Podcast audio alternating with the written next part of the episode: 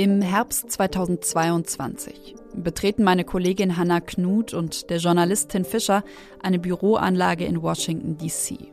Sie steigen in einen Aufzug. Zehnter Stock und gehen halt in dieses Büro. Da ist niemand, Corona-bedingt, also die sind alle im Homeoffice. Der Einzige, der noch da war, eine Sekretärin war, glaube ich, da und der Chef, also der, der, der Vera leitet. Vera, eine Organisation, auf die Konzerne aus der ganzen Welt setzen, um ihre Klimaziele zu erreichen. Und der hatte uns dann noch die Süßigkeiten, die Halloween-Süßigkeiten seiner Kinder angeboten, die noch da gelegen haben. Wir haben ein super freundliches Gespräch mit ihm geführt. Äh, super netter, also wirklich sympathischer Typ, der eigentlich seit Anbeginn Vera diesen Laden schmeißt. Dieser Laden, Vera, verdient sein Geld mit einem ziemlich großen Versprechen. Jede Tonne CO2, die Unternehmen nicht einsparen, sparen andere für sie ein. Klimaschutzprojekte irgendwo auf der Welt. Unternehmen wie Walt Disney, Audi oder Gucci haben von Vera schon CO2-Zertifikate gekauft. Sie feiern weniger Emissionen, CO2-neutrale E-Autos und Klimaneutralität. Naja, und hinter diesem ganzen Erfolg steht eben Vera. Aber Hannah und Tin sitzen natürlich nicht wegen der Halloween-Süßigkeiten bei Vera, sondern weil sie Fragen haben. Für mich war das so alles entscheidend. Ich war so, man, man, will, man will wissen, ich will wissen, ich will verstehen, was sind das für Leute? Sind das, sind das Betrüger? Sind das irgendwie verkappte Ideologen? Glauben die das, was sie versprechen? Und damit begrüße ich Sie zu einer neuen Sonderfolge von Was jetzt, dem Nachrichtenpodcast von Zeit Online. Und diese Folge, die haben wir die Klimaschrottzertifikate genannt. Es ist Samstag, der 4. März und ich bin Konstanze Keins.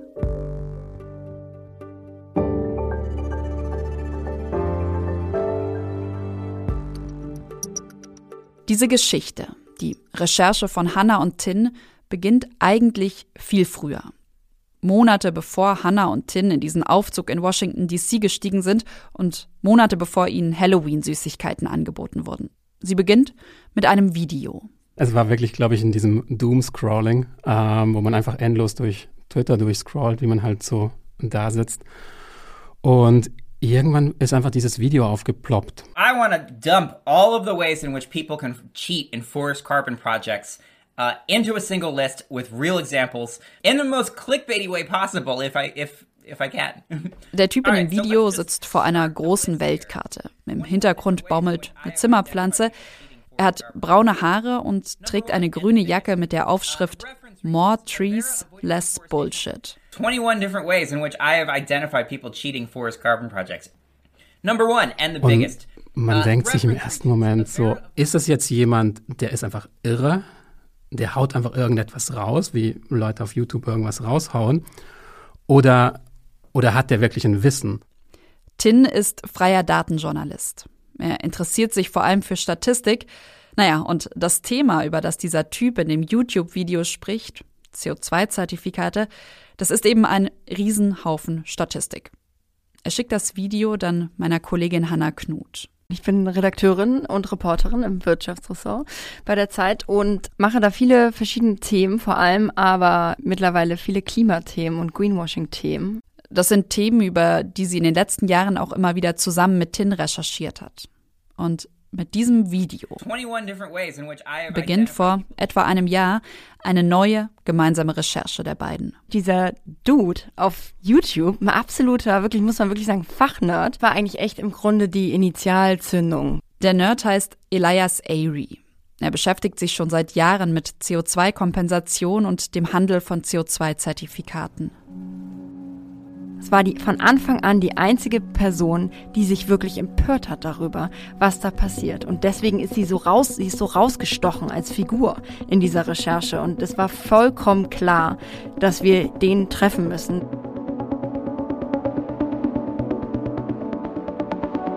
Elias Airy ist 32 Jahre alt. Er wohnt in Bellingham, das ist ein kleiner Ort nördlich von Seattle. Und es ist ein Paradies der Natur. Also es ist wirklich ein Ort, wo du denkst, die Klimakrise existiert nicht. Ein Spektakel, der Pazifische Ozean, Gletscher, Berge, kilometerweiter Regenwald und mittendrin wohnt eben dieser Typ, der ein promovierter Ökologe ist, der absolut besessen ist von Wäldern. Ich glaube, dass man wird ihm nicht gerecht, wenn man das nicht so sagt. Some of them are quite large, you know. There's like some 90 plus meter tall trees that are pretty cool. So I have never, I, I didn't know that there is a human being on Earth so in love with the tree. Oh yeah, yeah, yeah. It depends on the tree. It's got it's got to earn my love. ich bin da durch sein Haus gegangen und an den Wänden hängen Postern von seltenen Baumspezies. Ähm, er hat sich so eine viel zu alte Cessna-Maschine gekauft, mit der er immer fliegen geht an Wochenenden und über die Regenwälder fliegt, weil er, weil er sie so liebt. An diesem Herbsttag steigt auch Hannah in die kleine Propellermaschine. Unter ihnen liegen die Wälder vom Bundesstaat Washington. Hochragende Bäume, endloses Grün. Wälder zu erhalten, das ist die eine große Mission von Elias Airy. Doch was seit Jahren mit vielen Wäldern passiert, macht ihn vor allem wütend. Um zu verstehen, warum dieser Ökologe aus den USA so sauer ist, müssen wir zurück ins Jahr 2019 springen. Elias Airy ist zu dem Zeitpunkt noch Doktorand an der University of Maine.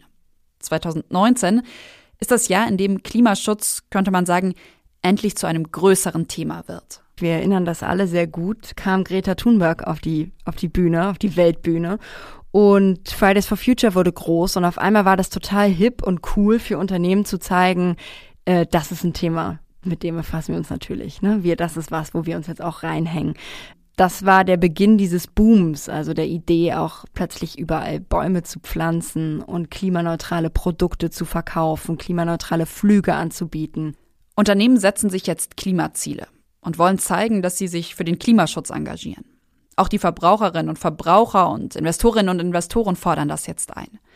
Aber statt selbst Emissionen einzusparen, setzen viele Unternehmen auf Kompensation. Aber für die Unternehmen ist es ziemlich kompliziert zu entscheiden, welche Projekte sie jetzt fördern sollen und welche wirklich seriös sind. Aber es gibt zum Glück auch Unternehmen, die genau dabei helfen, also gute Projekte zu finden. Eines dieser Unternehmen heißt Pachama. Introducing Pachama, an online platform that connects companies with high quality forest carbon projects from around the world Pachama verspricht also, die besten Schutzprojekte zu finden, die besten Waldschutzzertifikate auf dem Markt zu verkaufen, um genau zu sein. Reforestation and forest conservation is the most effective way for companies to offset their carbon emissions and have a positive climate impact. 2019 ist Pachama noch ein Start-up, aber eines, das ziemlich am Wachsen ist. Unter anderem die Tennisspielerin Serena Williams und der Microsoft-Gründer Bill Gates haben schon in Pachama investiert. Und dieses Startup bietet Elias Airy jetzt einen Job als leitender Wissenschaftler an. Exotic and, and sexy to be like working with a small tech startup that was like gonna change the world, right? Ein Startup also, das die Welt verändern will. Be part of the change. Um zu verstehen, wie Pachama die Welt verändern will, müssen wir, glaube ich, erstmal verstehen, wie der CO2-Kompensationsmarkt überhaupt funktioniert. Wir sehen überall diese Klimaversprechen von Unternehmen und Organisationen. Unser Ziel ist klar. Wir wollen CO2-neutral werden. High-quality nature-based carbon credits could also play a valuable role in decarbonization. We're exploring ways to help further offset growth in aircraft emissions. Indem wir 100% recyceltes Material verwenden und klimaneutral sind.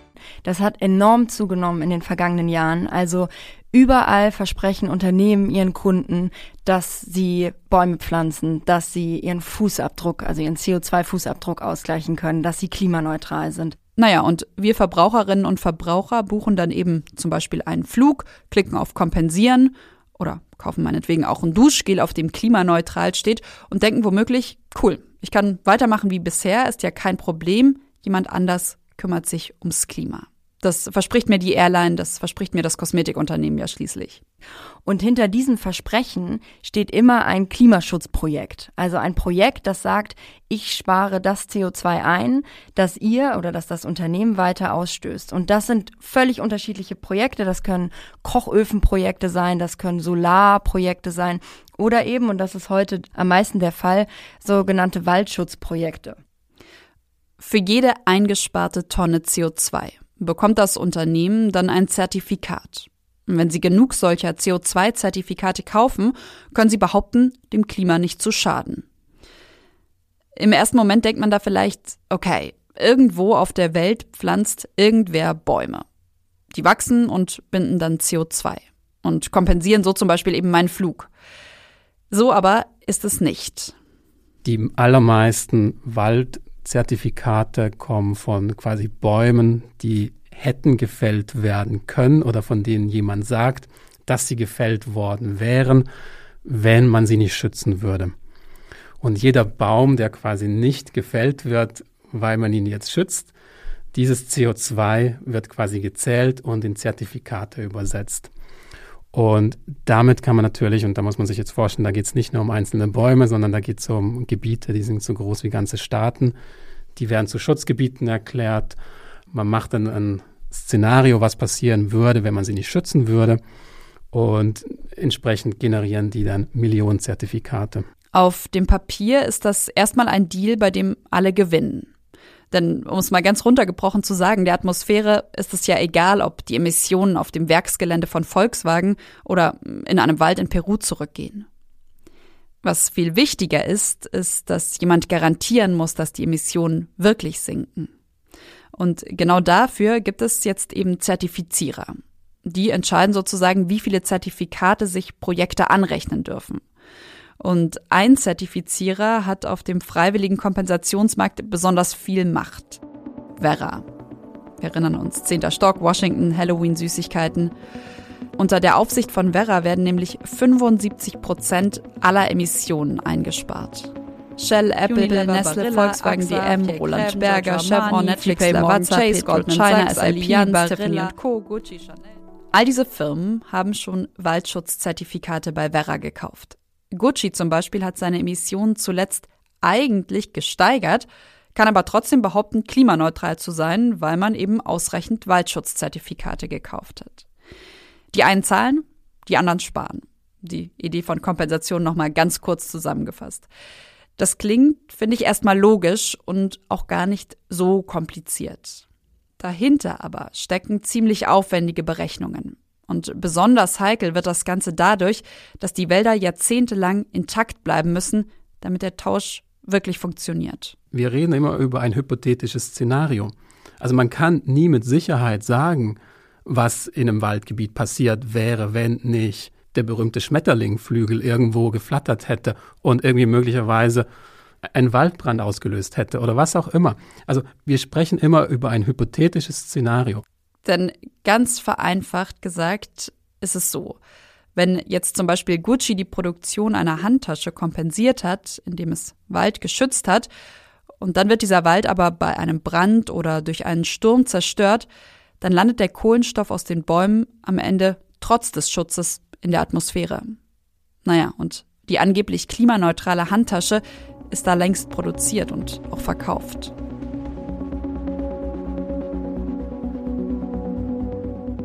Es ist also ein Markt mit vielen Herausforderungen.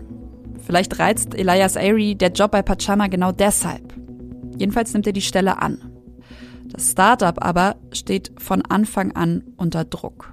They always needed to needed more projects to sell. So early on, you know, one of the goals was always get as many projects on the platform as possible. Pachama verspricht seinen Kunden ja, die besten Waldschutzprojekte auf dem Markt zu verkaufen.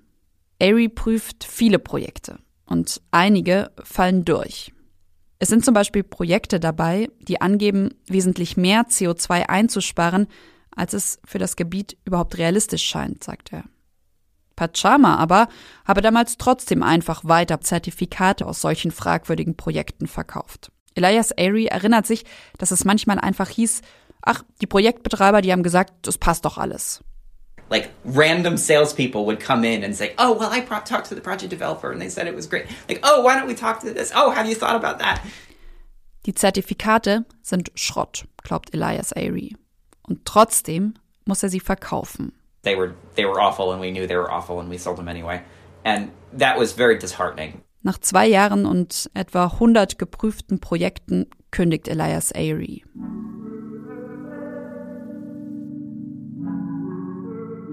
Waldschutzprojekt, das ist, finde ich ja irgendwie schon auch ein eher abstrakter Begriff. Hannah und Tin jedenfalls kommen in ihrer Recherche an einen Punkt, wo sie besser verstehen wollen, um was es dabei wirklich geht. Wir hatten irgendwann die Erkenntnis, dass wir das mal sehen müssen, über das wir hier die ganze Zeit reden und nachdenken. Hannah steigt also wieder in einen Flieger.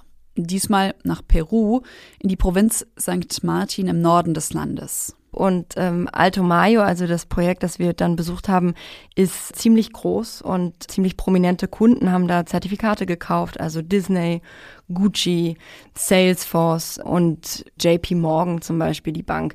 182.000 Hektar ist das Schutzgebiet Alto Mayo groß.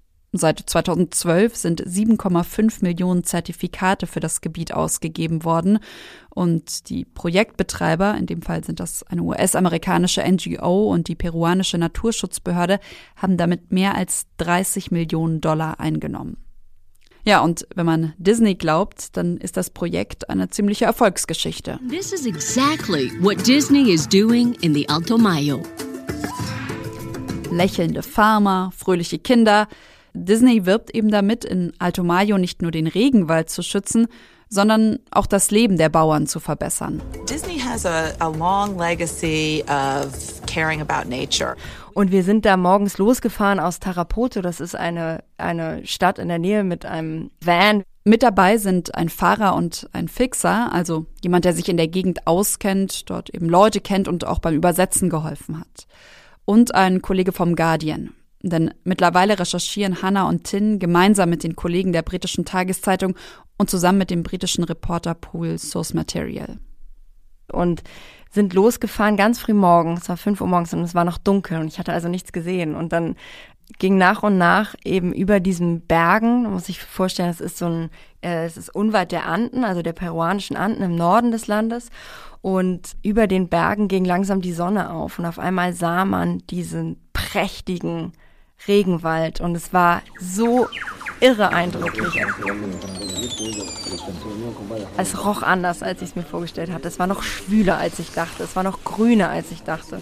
Und noch lauter. Also auch der, die Soundkulisse, ähm, die man ja so ein bisschen kennt, wenn man auf dem iPhone mal äh, tropischer Regenwald Klingelton abspielt. Ähm, das, war, das war alles in echt. An diesem Tag wollen Hanna und die Kollegen die Projektbetreiber treffen. Also wir haben gesagt, wir machen mal den ersten Tag mit den Leuten, die das da betreiben und die das im Grunde verantworten, dieses Projekt. Und die haben uns dann durch dieses Gebiet geführt zu Menschen, die in diesem Gebiet leben und die uns erzählen sollten, wie toll das ist, also wie toll dieses Projekt ist und wie gut äh, sie mit diesen Projektbetreibern zusammenarbeiten. Denn das muss man wissen. Warum funktioniert das Versprechen, dass dieser Wald nicht gerodet wird? Weil es da Menschen gibt, die versprechen sollen, dass sie diesen Wald nicht länger roden.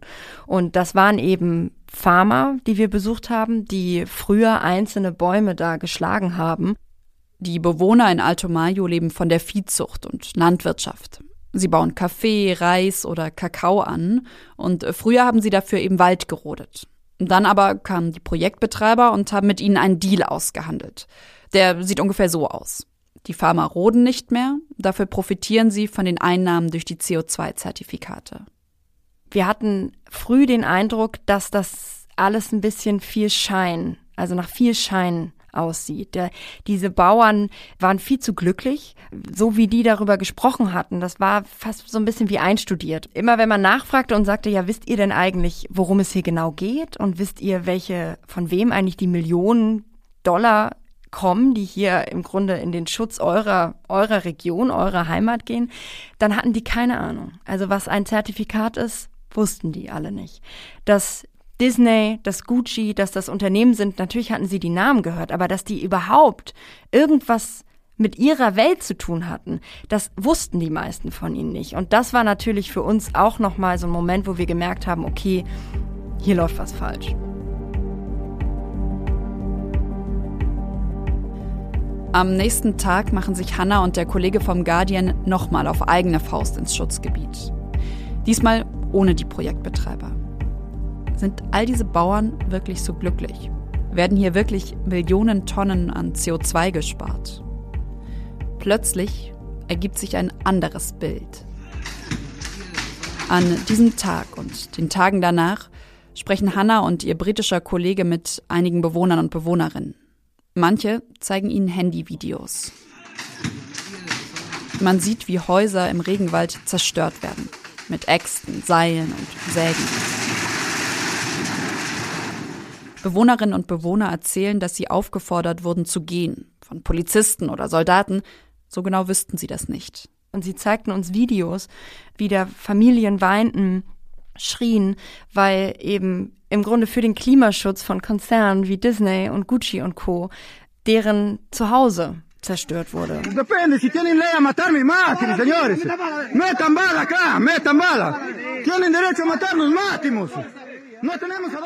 Einige Menschen, die Hannah trifft, erzählen, dass es irgendwann einfach hieß, sie dürfen nicht mehr in dem Wald leben. Denn der stehe unter Schutz das war für uns ziemlich eindrücklich, weil wir zum ersten Mal verstanden haben, welche Folgen so ein Zertifikat auch auf, auf Bewohner, also auf Dörfer haben kann. Im Grunde die ganze, das ganze soziale Argument, das immer gebracht wird, dass diese Zertifikate nicht nur das Klima retten, sondern auch vor Ort in Entwicklungsländern den Menschen helfen, ihren Wohlstand verbessern. Das fiel auf einmal in sich zusammen, als wir da standen und sahen, die, die leiden hier richtig unter diesem Projekt, die Leute, die hier leben. Die peruanische Naturschutzbehörde weist die Vorwürfe zurück, sagt, sie habe die Rechte der Menschen dort nicht verletzt und niemanden vertrieben. Naja, und es sei eben ihre Pflicht, den Wald zu schützen es gibt jetzt zwei Seiten der Geschichte, wie das so häufig ist. Die ähm, Organisation, die Projektbetreiber sagen, die ähm, Häuser, die abgerissen wurden, die waren alle verlassen und die Leute, die darin wohnten, die wurden vorher gewarnt die hätten da auch schon lange nicht mehr gelebt und die Familien, die wir aber getroffen und gesprochen haben, haben gesagt, das, das stimmt nicht. Also wir, wir, wir haben da gelebt, das ist unser Zuhause. Aber das ist im Grunde der Konflikt. Also es geht nicht nur darum, wem gehört da im Grunde das CO2, sondern es geht auch darum, wem gehört diese Fläche, wem gehört da eigentlich dieses Land, das jetzt, um das sich jetzt alle streiten, weil es eben so wertvoll ist, weil es so viel CO2 hat, was eben auf, auf dem Markt auf einmal sehr viel Geld einbringt.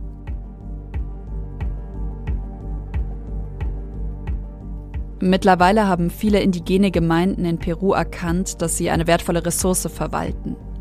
Und Hannah und Tin haben auch erfahren, dass sich einige von ihnen mittlerweile die Mechanismen des Kohlenstoffmarktes selbst beibringen, damit sie bei den Geschäften eben nicht mehr über den Tisch gezogen werden. Als die Projektbetreiber 2012 nach Alto Mayo gekommen sind, haben sie gesagt, wenn sie hier nicht eingreifen, dann wird der Wald zerstört. Sie haben das Projekt bei Werra angemeldet und ihre Rechnung präsentiert. Eine halbe Million Tonne CO2 werde ihr Projekt jedes Jahr einsparen. Nur mal als Vergleich, das ist so viel wie TUI jährlich mit seinen Kreuzfahrtschiffen verursacht. Naja, auf diese halbe Million Tonnen CO2 sind die Projektbetreiber gekommen, indem sie geschätzt haben, wie viel Bäume die Bauern dort in den kommenden Jahren geschlagen hätten. Die Projektbetreiber kommen damals auf dieses Ergebnis. In den nächsten 60 Jahren würden 60 Prozent des Regenwaldes zerstört. Dieses Gebiet, das muss man sich so vorstellen. Ganz, ganz, ganz viel Wald. Also der größte Teil ist Wald und ganz selten ploppt dann mal hier und dort ein kleines Dorf auf. Hannah kennt diese Zahl, diese 60 Prozent in 60 Jahren, natürlich, als sie durch den Regenwald fährt. Wir wussten ja, was die Projektbetreiber behaupteten, was diesem Wald passiert worden wäre, wenn man ihn nicht geschützt hätte. Und die Erkenntnis, dass diese paar Bauern in diesen paar Dörfern, die da hier und da mal aufploppten, diesen gigantischen Regenwald hätten zerstören sollen, war so unplausibel, war so schrill und schräg, dass schon in diesem Moment klar war, als wir da durchfuhren, dass die Prognose von diesem Projekt vollkommen überzeichnet sein muss.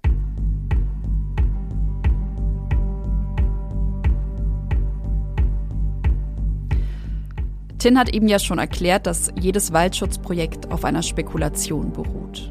Also diese Projekte generieren eben deswegen so viel Credits, weil sie ein Szenario zeichnen müssen, was passieren würde, wenn ich diesen Wald nicht schütze. Und die Regeln, die es dafür gibt, wie ich das machen muss, die sind so lax und haben so viele Lücken, dass ich im Grunde genommen teilweise vollkommen groteske Horrorszenarien zeichnen kann, was hier passieren würde, wenn ich nicht sofort eingreife. Und dadurch bringt jedes Projekt auch einen Anreiz mit falsch, in Anführungszeichen düsterer zu spekulieren. Denn je mehr Rodung man erwartet, desto mehr Zertifikate kann man produzieren und desto mehr Geld verdienen. Und was man, glaube ich, an dieser Stelle einmal ganz klar sagen muss, solche düsteren Prognosen für mehr Zertifikate machen nicht nur die Projektbetreiber in Peru. Die Regeln von Verra, von dem Waldschutzzertifizierer aber, erlauben das. Und das Paradoxe finde ich, die Projektbetreiber müssen ihre Rechnungen nicht nur Verra vorlegen, sondern zum Beispiel auch einer Prüfgesellschaft. Es gibt also eigentlich schon so einen Überprüfungsmechanismus. Das kann zum Beispiel der TÜV sein. Allerdings schaut der sich nur an, ob die Regeln angewandt wurden und nicht, ob die Regeln überhaupt sinnvoll sind. Das Problem sind also die Regeln. Und ich frage mich, wie kann es sein, dass die so durchlässig sind? Niemand, der bei diesen Deals am Tisch sitzt, hat ein Interesse daran, dass eine kleine Zahl am Ende rauskommt. Der, der die Credits kauft, will natürlich möglichst viele Credits haben. Der, der die Credits generiert, also der Projektbetreiber, will natürlich möglichst viele Credits generieren. Der, der die Regel schreibt, hat auch kein Interesse, weil er verdient an jedem CO2-Credits, der generiert wird. Und sozusagen der Einzige, der ein Interesse hätte, dass da eine kleine Zahl rauskommt, ist das Klima und sind letztlich wir als Gesellschaft. Aber wir sitzen in diesem Prozess nicht mit am Tisch, weil das ein Prozess ist, das ein Markt ist, der fernab jeglicher staatlicher Regulierung funktioniert. Das ist ein Markt, den hat sich die Privatwirtschaft im Grunde genommen selber geschaffen.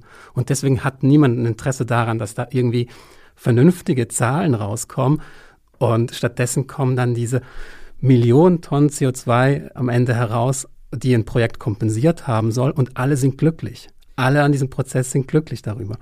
Das Phänomen, das wir beobachtet haben, ist auch, dass alle sich im Guten wähnten, weil sie ja was fürs Klima machen, weil sie sich ja am Klima äh, abarbeiten, weil sie versuchen wollen, dieses Menschheitsproblem zu lösen. Also man hat auch irgendwann den Eindruck bekommen, alles ist okay in dieser Welt, weil alle meinen es ja gut. Und es gab ein Sprichwort, das immer wieder auftauchte in fast jedem Gespräch. Wir haben irgendwann angefangen, Bullshit-Bingo zu spielen, weil jeder Wissenschaftler sagte, ja, aber schauen Sie, Sie dürfen doch jetzt das Baby nicht mit dem Bade ausschütten. Also diese, dieses, ne, nur wegen eines kleinen Fehlers bitte nicht das System angreifen.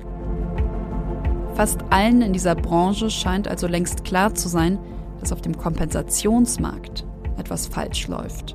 Eines aber wissen Hannah und Tin noch nicht wie wild es ist. Wie viele Unternehmen sich seit Jahren mit überschätzten Zertifikaten freigekauft haben und weiterhin freikaufen. Wie viel Schrott, also auf diesem CO2-Zertifikatemarkt, im Umlauf ist.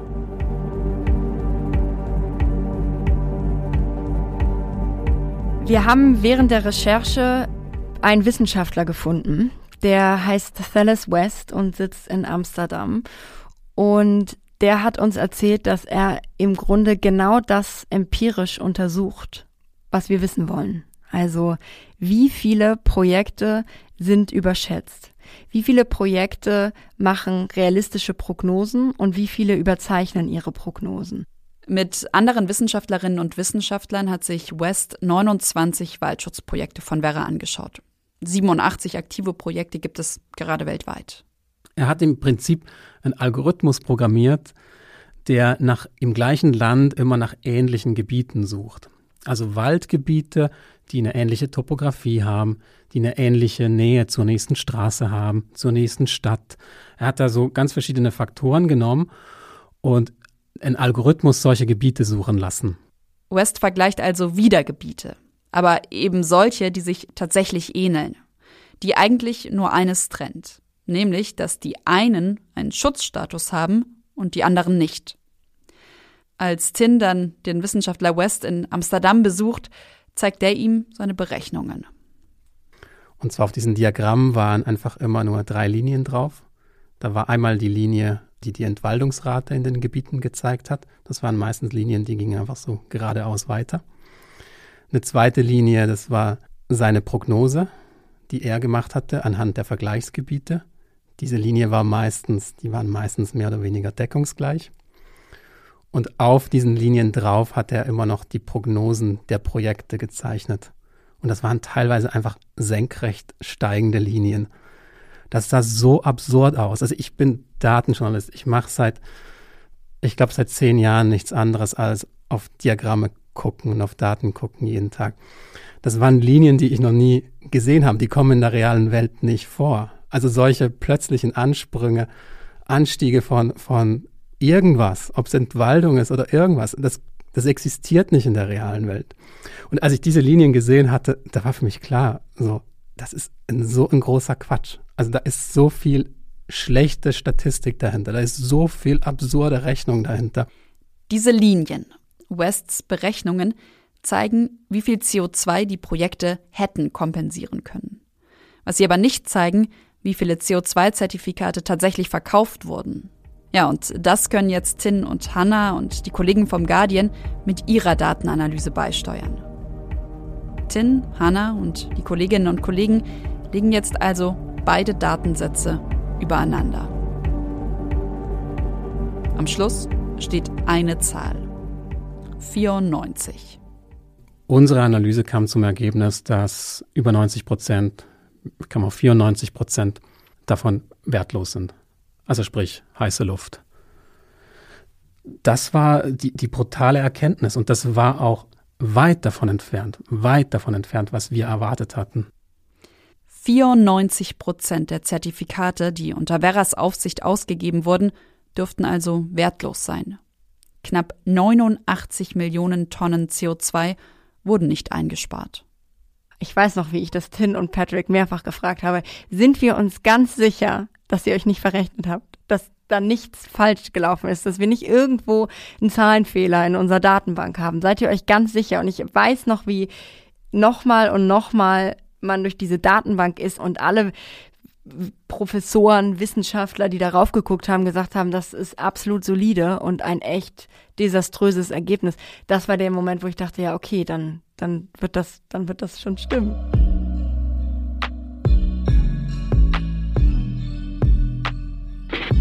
Seit Hannah und Tin ihre Recherche veröffentlicht haben, ein langer Text Mitte Januar in der Zeit, ist einiges passiert. Manche Firmen überprüfen nun, mit welchen CO2-Zertifikaten sie kompensieren wollen. Denn das muss man natürlich auch sagen, Zertifikate können schon wichtiges Geld in den Erhalt von Wäldern bringen. Und es gibt auch gute, also solche, bei denen eben nicht komplett übertrieben wird, die realistisch rechnen. Andere Unternehmen haben entschieden, erstmal gar nicht mehr auf Kompensation zu setzen. Oder zum Beispiel ihre klimaneutral-Labels mal zu überdenken die Idee, dass Unternehmen, gerade reiche Unternehmen im Norden, den Wäldern im Süden Geld zuschieben, die ist total sinnvoll. Die Frage ist nur, was nehmen sich die Unternehmen auf der anderen Seite raus? Also ich sage immer, der Urfehler liegt darin, dass man die Unternehmen nur so dazu bekommen hat, freiwillig Geld zu zahlen für den Schutz von Wäldern, indem man ihnen in, im Gegenzug etwas versprochen hat, das man gar nicht einhalten konnte. Nämlich das Versprechen, dass ihr damit euch irgendwie auf eine Klimaneutralität kompensi hinkompensieren könnt. Und es gibt jetzt auch schon Bewegungen in der Branche, im Markt, auch bei einigen Unternehmen, die verstanden haben, dass ihr Geld wichtig ist, gerade so in Ländern wie Peru, dass sie sich aber mit dem, was sie da zahlen, vielleicht nicht ihre eigenen Emissionen zurechtrechnen, sondern dass sie das einfach als ihren Beitrag zum Klimaschutz labeln. Oder wir verkaufen eben keine klimaneutralen Produkte mehr, sondern wir versprechen nur noch, dass wir uns engagieren und dass wir Geld in diese Länder schicken. Die Diskussion auf dem Kompensationsmarkt aber klingt anders. Gerade von diesen Unternehmen, wie jetzt irgendwie die, diese Prüfunternehmen, die sich immer dazwischen geschaltet haben, wie im Pajama, äh, die haben noch andere Namen, Silvera heißen die, die kommen jetzt und sagen, unsere Zahl ist übertrieben. Die kommen jetzt und sagen, die wirkliche Zahl ist eher so 70 bis 80 Prozent. Wo wir irgendwie denken, okay, und das sagt ihr uns, jetzt. Mach, und macht es das besser? Das ist ja das Irre. Also die sind so ein bisschen eingestiegen äh, im Grunde im Versuch, Vera zu verteidigen und rufen jetzt laut in die Welt, nein, es sind nicht 90, es sind nur 80. Und du denkst dir, hallo, äh, merkt ihr noch was? Und Vera selbst? Vera weist die Zahl zurück, das muss man, glaube ich, an dieser Stelle einmal sagen. Sie weichen aber auch gar nicht von ihrer Linie ab, dass 0% überschätzt ist. Also wir sagen 94% und Vera sagt 0. Das ist im Grunde die Situation, in der wir stehen. Und diese ganze Beweislast, die wird einfach, die wird einfach ignoriert. Stattdessen wirft man sich auf Details in den Methoden ähm, dieser Studien. Und das ist so eine Art, die wir gerade überall sehen in der Branche. Also niemand hat ein Interesse. Weder die Unternehmen noch die Händler, die Zwischenhändler, noch die Projektbetreiber, noch Werra, zu sagen, dass wir Recht haben, weil alle hängen da mit drin.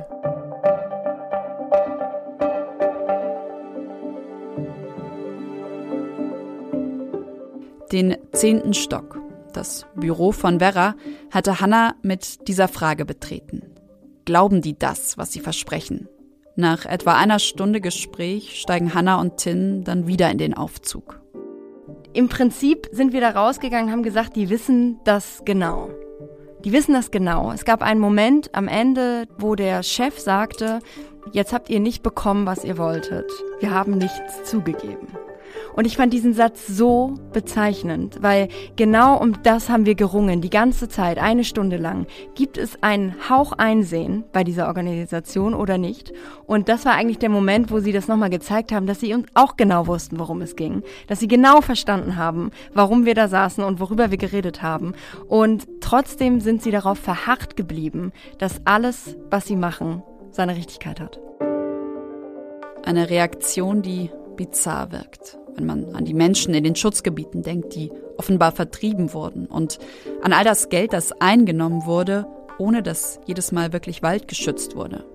Und eine Reaktion, die sprachlos macht. Und ich finde, dann versteht man den Ökologen Elias Airy auch wieder, der wütend ist. Wenn man nämlich bedenkt, dass diese misslungene Kompensation am Ende die Klimakrise sogar noch verschärfen kann. Dann nämlich, wenn Unternehmen ihre Emissionen sogar noch steigern mit dem Argument, man kompensiere ja.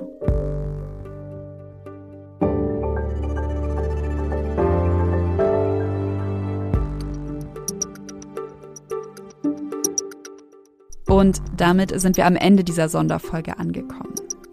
Die Recherchen von Hannah Knut und Tin Fischer, die finden Sie auf Zeit Online, die können Sie in der Zeit lesen. Die entsprechenden Artikel haben wir Ihnen natürlich verlinkt. Unter Kohlenstoffpiraten oder grün getarnt heißen die. Ja, und an dieser Stelle natürlich auch nochmal Danke an Hannah und Tin für diese unglaublich aufwendige, unglaublich spannende und wichtige Recherche. Und ein Dankeschön auch an Ole Pflüger, der die Redaktion dieser Folge übernommen hat. Uns erreichen Sie wie immer per E-Mail, was jetzt zeit.de und ich, Konstanze Keins, verabschiede mich von Ihnen. Tschüss, machen Sie es gut.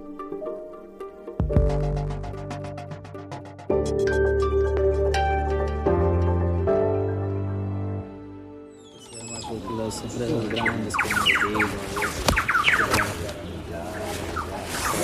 digo, con el carbono, entonces una vez más imagino que es igual.